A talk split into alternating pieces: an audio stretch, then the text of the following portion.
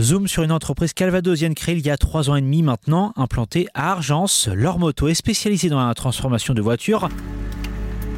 Donc la fréquence baisse, du son baisse avec la vitesse. Mais euh, nous, on, ce que je dis, hein, c'est qu'on a décidé de le mettre même à l'arrêt parce que ces véhicules, on les entend pas du tout dans la rue sinon un son enclenché pour prévenir le piéton de l'arrivée d'un véhicule et qui est activé jusqu'à ce que l'auto atteigne les 25 km à l'heure.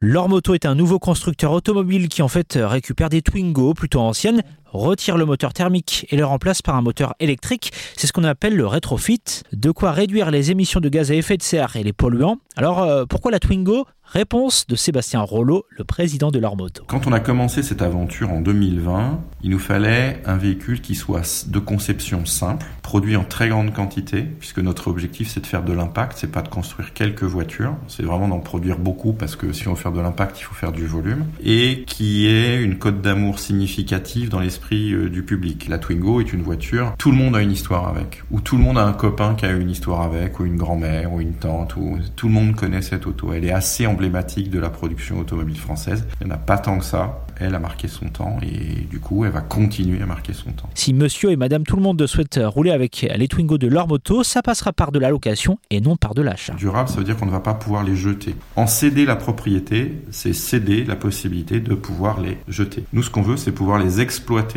Comptez aux alentours de 220 euros par mois pour la location d'une Twingo de leur moto, entre 99 et 149 euros en fonction des versions de véhicules pour ceux qui sont éligibles au leasing social.